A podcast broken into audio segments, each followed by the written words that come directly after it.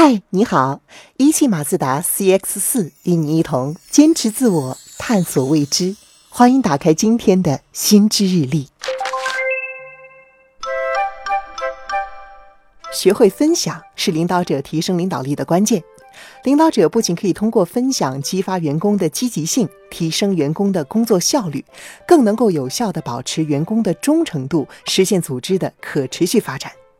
这个观点是华中科技大学管理学院的龙立荣教授及其团队在最新发表的文章中提出的。文章指出，领导力在本质上是一种影响力，影响力的载体通常是领导者。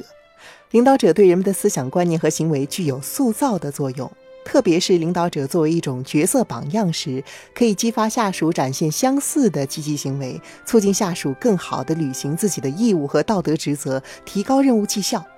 而提升领导者的影响力，将其塑造为积极榜样的关键，则是要通过主动将集体或是自己的资源和发展成果与员工互惠分享，成为一名分享型领导。和传统型的领导者相比，分享型领导最突出的特征就是去自我中心化。也就是说，在管理重心上，分享型领导主要关注他人，而不是自己。在管理策略上，分享型领导主要通过合理的调配企业的资源、权利和利益，和员工形成良性的互动和分享，打造牢固的同盟军，而不是通过集中权力控制员工完成规定任务。具体来说，分享型领导的分享内容呢，主要包括四个方面。当敲黑板，注意哦，这可是重点。第一是利益分享。也就是说，领导者在分配集体利益，包括各种奖金和福利的时候，主动把自己应得的经济利益分享给员工，通过牺牲私利来有意识地缩小和下属之间的利益分配差距。利益分享可以极大地激发广大员工在创业和创新时的积极性，显著提升企业绩效，帮助企业保持长期的竞争力。例如，华为在内部就推行了“公者有其股”的激励机制，任正非本人只持有百分之一点四二的股份，将绝大部分的利益让渡给员工，激励员工和企业共同奋斗，使华为成长成为了全球领先的通信科技公司。第二是权力分享，这是指领导主动将那些依附领导岗位与身份而存在的各种权利和员工分享。这些权利既包括依附领导岗位而存在的组织经营决策权，也包括依附领导身份而存在的部分特权。领导经营决策权的分享可以提高员工的工作自主性和工作效能，使员工敢于担责、乐于担责；而领导特权的分享呢，则可以降低员工的权力距离感知，促进实现领导和下属之间的权力和谐。这方面，国内企业的典型例子呢，就是美的集团的何享健。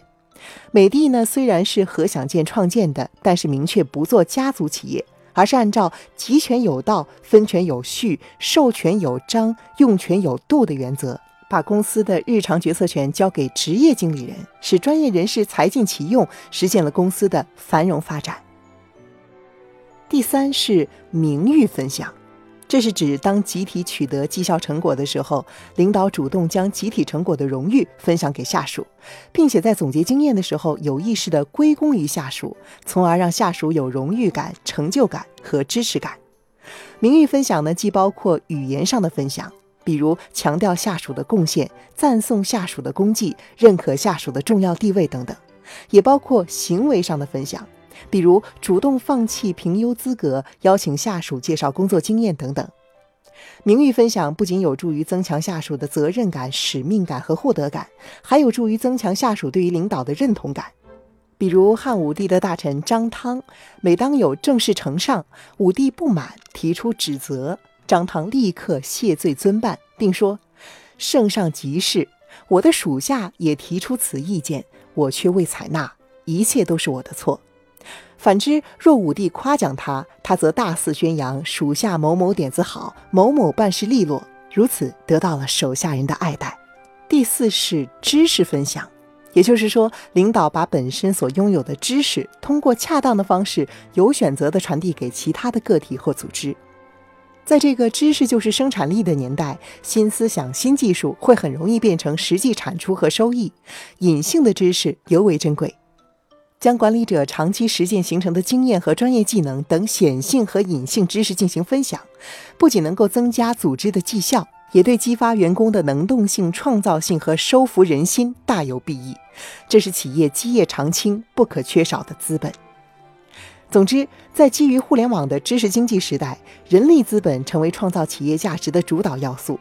管理者必须要比过去更加重视分享和共赢，着力激发员工积极性和创造性，凝聚合力，共同应对复杂多变的竞争形势。